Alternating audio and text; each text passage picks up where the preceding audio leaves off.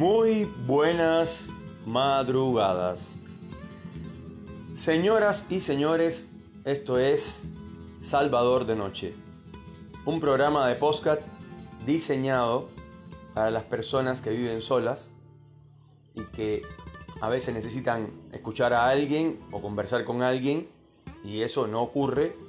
Entonces únicamente tienes que ir al celular, a tu aplicación llamada Anchor y que se escribe en español Anchor y sencillamente buscar Salvador de Noche y ahí vas a ver todos los capítulos de nuestro programa de Radio Siglo XXI, como yo le llamo, siempre dirigido a la gente que está sola y a la gente que trabaja por la madrugada.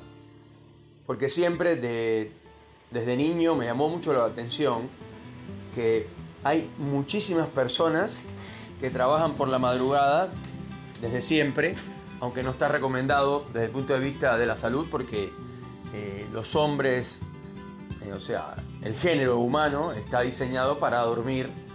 Eh, antes se dormía a las 6 de la tarde, una vez que caía el sol, se o sea, se, se dormía.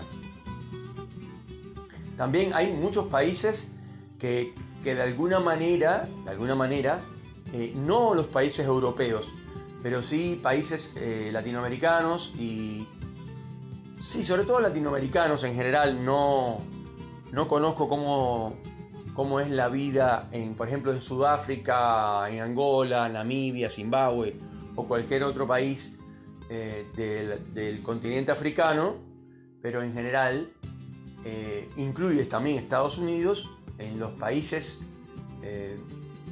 entre comillas, eh, no los países que tienen influencia europea, pero sí los otros, como es el caso de Estados Unidos, eh, México, Honduras, esto, y todos los demás de Latinoamérica, Bolivia, Perú, Venezuela, Chile, que les mando un saludo porque sé que me escuchan también en esos países, están acostumbrados a, a lo que ellos, lo que se llama comer que no es cenar, porque cenar siempre se, se, traduce como que es más tarde, ¿no? Bueno, pues en estos países se come eh, como muy tarde, como muy tarde, a las siete y media o las 8 de la noche. E, e, inclusive no se utiliza eh, las 24 horas como horas, como acá en Argentina, que la gente te dice son las 13, son las 14, a las 16 y 20, o sea, 4 y 20, vamos a tal lugar. Nos vemos a las 15, o sea, a las 3 de la tarde. Eh, en, los otros países, la gente cena, sería comer, entre las 7 y las 8 de la tarde. En el caso de que eh, no tengan horario de verano, bueno, ahí sí se, se hace de noche más, un poco más rápido y bueno, ya cuando cenas es de noche. Cosa que a mí me encanta. Esto, no me gusta comer cuando está el sol afuera. Acá en Argentina la gente come, la gente normal, o sea, en general comen después de las 9 siempre. Los restaurantes abren a las 9 de la noche. Cosa llamativa, o sea que ya a las 9 de la noche tenía un hambre que me quería comer un elefante. Sin embargo, los restaurantes están cerrados, abren recién a las 9 de la noche.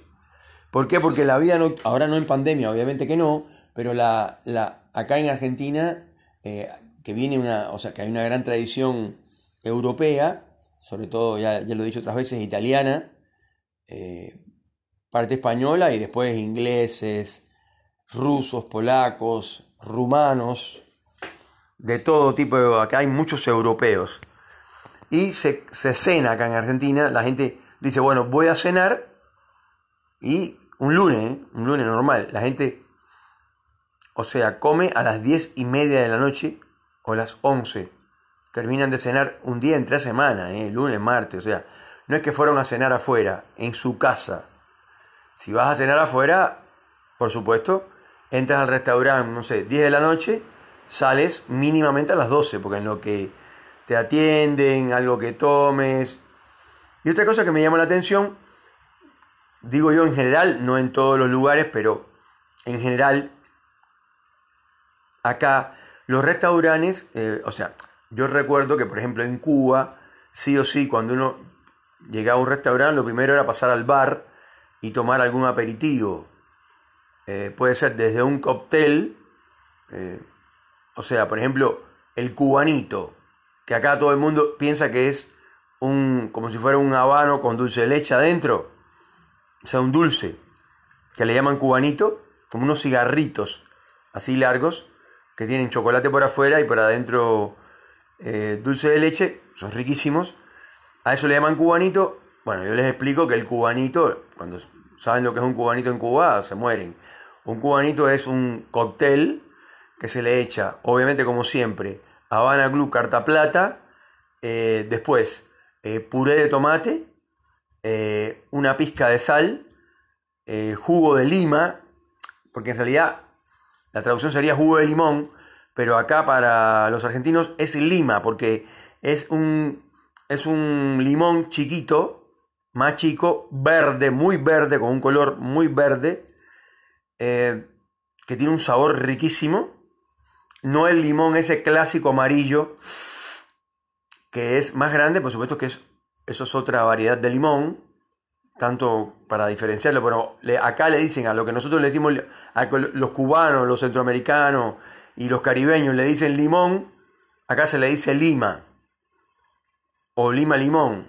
Y el otro, el limón de otro es grande, amarillo, y por adentro también es medio amarillo, y, o sea que casi no tiene nada de verde. Y el sabor es otro. Entonces se le echa lima, lo que sería lima para acá. Esto, repito, puré de tomate, lima, un poco de tabasco, o sea, picante mexicano. Tabasco y esto, o sea, agua efervescente o agua con globitos o como quieran llamarle, agua con gas.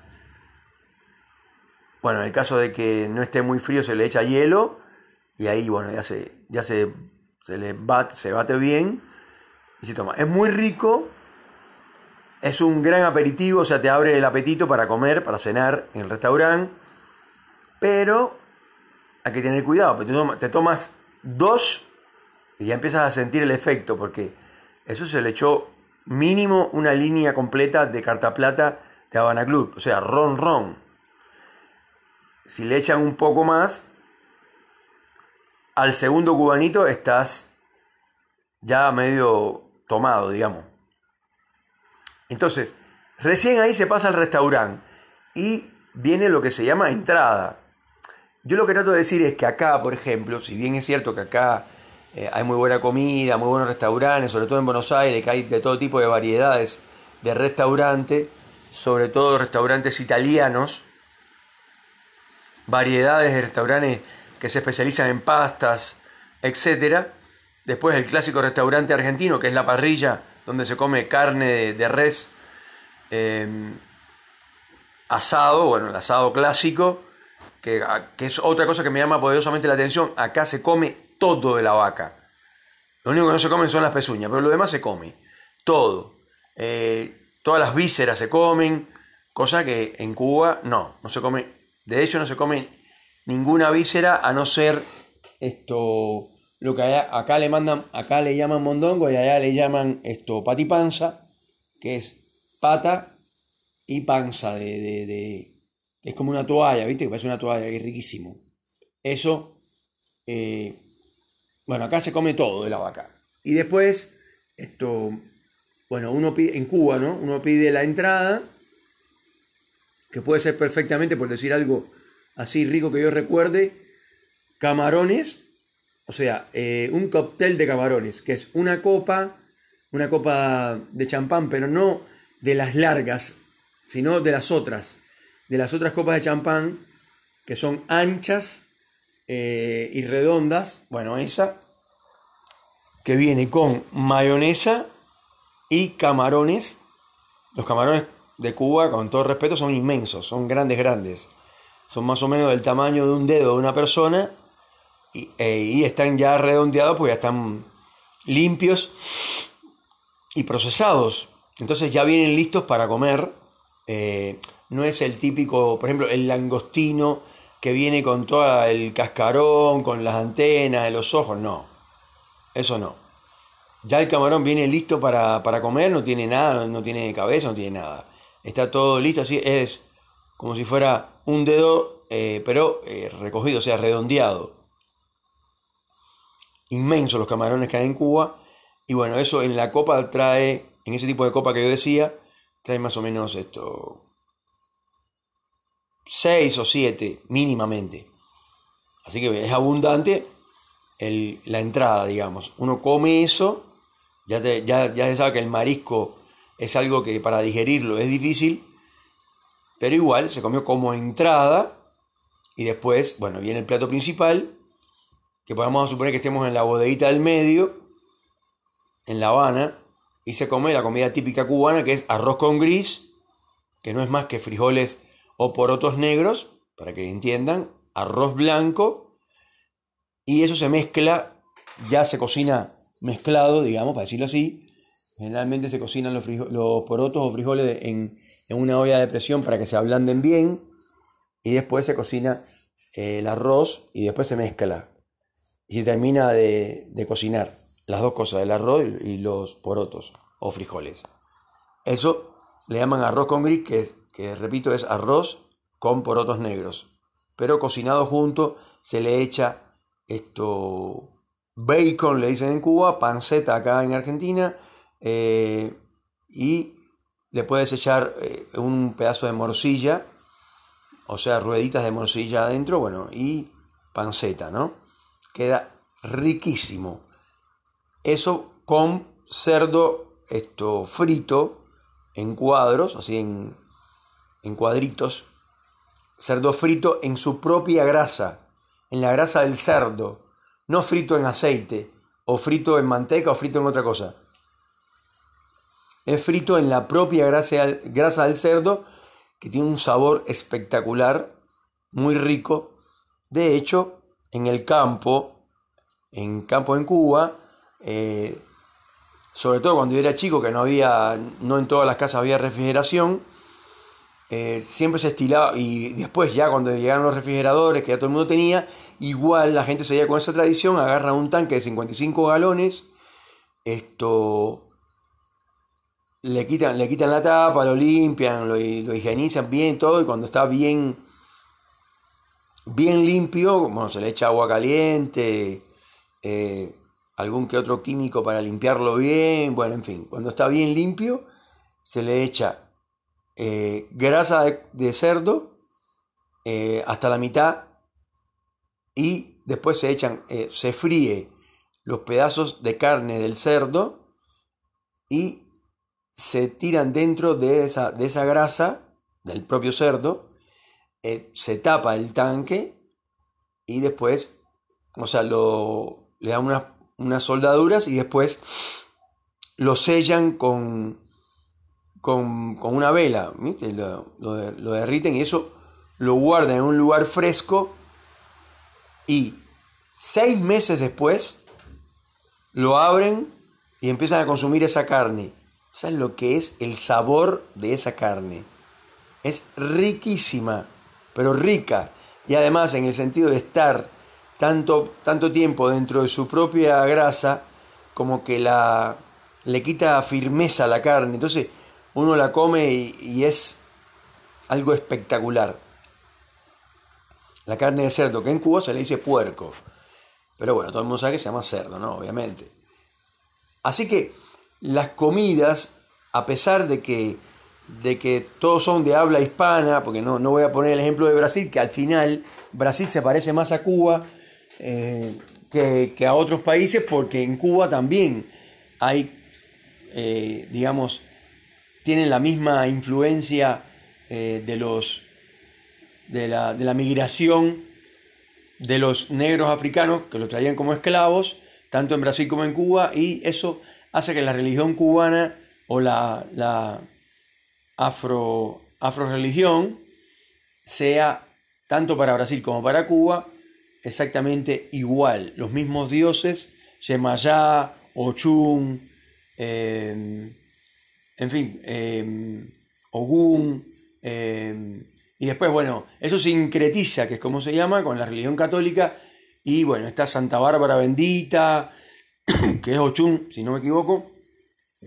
Y los brasileños, si bien tienen algunas otras variantes, es más o menos lo mismo. Eh, Yemayá o Yemayá para los brasileños es la diosa de los mares. En ambas, o sea, es lo mismo, porque es la misma religión afro-brasileña y afro-cubana. Y también en Brasil se come la famosa fechuada, que es muy parecida a comerse un plato de porotos negros o también se parece en algo al arroz con gris, que yo hablaba antes que es tradicional. Entonces, bueno, se come arroz con gris, carne de cerdo frita, yuca o mandioca, que es lo mismo. También en Brasil se come mucho mandioca. En Cuba igual, pero se llama yuca. Entonces, yuca, mandioca, es lo mismo.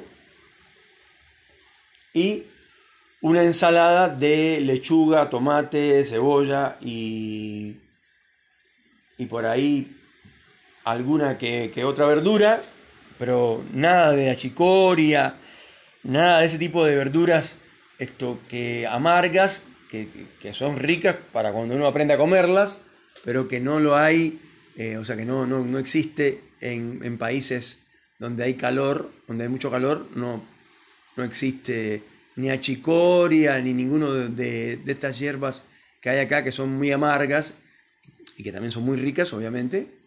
Em, que ahora no recuerdo si ninguna más, pero que yo tampoco como mucho. Brócoli sí hay, pero mm, no se come mucho. Y después, bueno, la col que se consume para ensalada así cruda, pero también se, se cocina y también se hace col rellena, que es un plato bastante tradicional. Eh, col rellena con carne adentro. Eh, es rico, no es muy santo de mi devoción, pero es rica.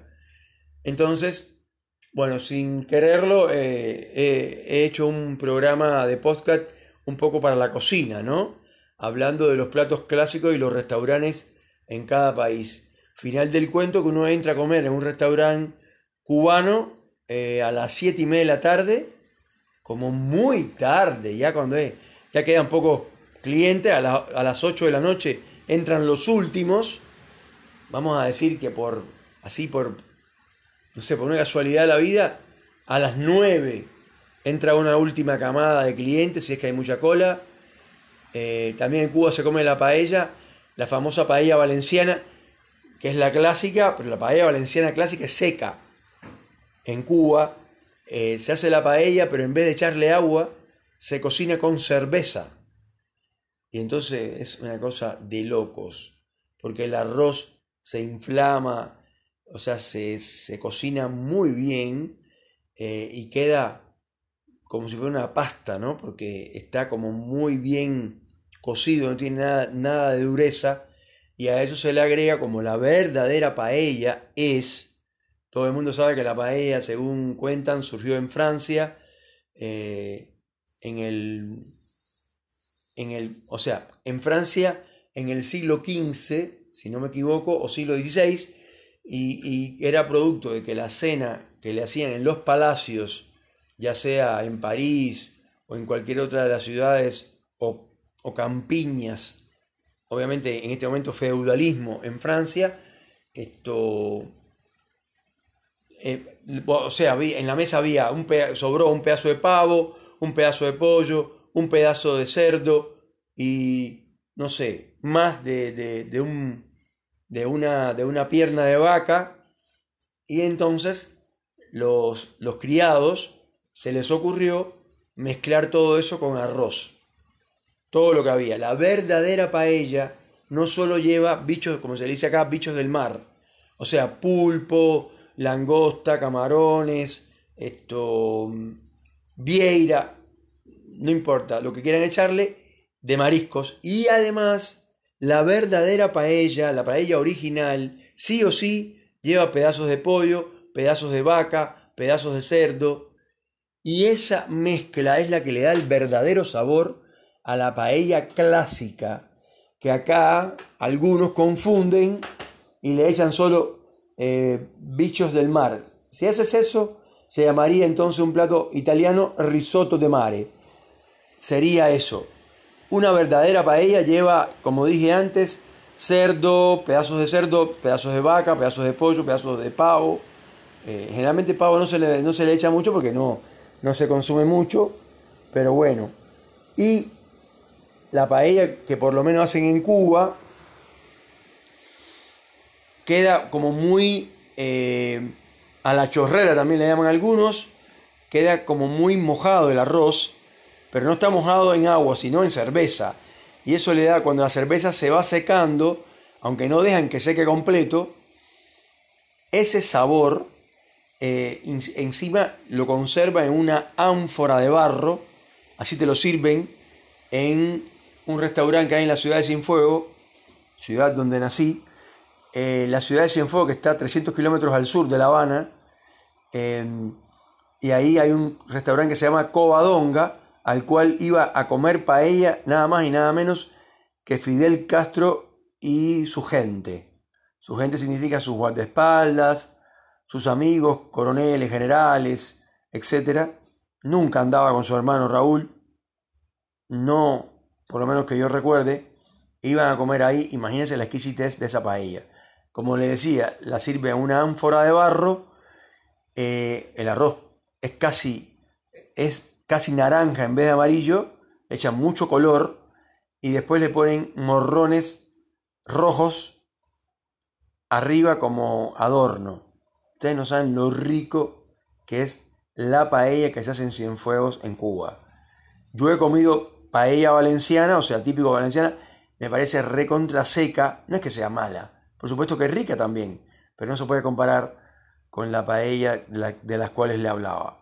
Bueno, esto ha sido un programa especial de, Salvador de Noche, eh, pero bueno, está bueno porque mm, siempre se lo decimos a nuestros oyentes, eh, acá en Salvador de Noche se habla de todos los temas posibles eh, y de todos los temas que uno puede reflexionar, porque cualquier persona que está sola ahora en su casa, vio una película, la terminó de ver y bueno, ahora ya está un poco más cansada, pero igual no se duerme se puede poner a escuchar este podcast y le va a encantar porque va a aprender mucho sobre comida y cómo las diferencias que hay entre los pueblos que, están más vinculados a la cultura europea, como es el caso de Argentina, que, que, cenan a las 11 de la noche, entre las 10 y las 11, y los otros, los otros pueblos, también Norteamérica, que uno empieza, eh, o sea, se empieza a comer a las 7 de la tarde y como muy tarde terminas de comer a las 8 de la noche.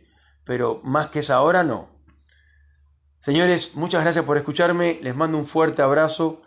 Eh, no les hablé del clima. Está súper fresco. Hay muchísimo aire. Y bueno, eh, particularmente a mí me encanta eh, el clima fresco, el frío. Me gusta muchísimo. La gente dice, pero ¿cómo te va a gustar el frío si vienes del Caribe? Justamente por eso. Porque estoy cansado de morirme de calor. Jamás me gustó el calor, eh, jamás me gustó andar eh, sudado, transpirado, como quieran llamarle, por la calle. Es horrible. Y más horrible todavía es entrar a la casa de alguien así, todo transpirado, porque hay mucho calor y mucha humedad, como siempre. Señores, un fuerte abrazo. Esto ha sido Salvador de Noche.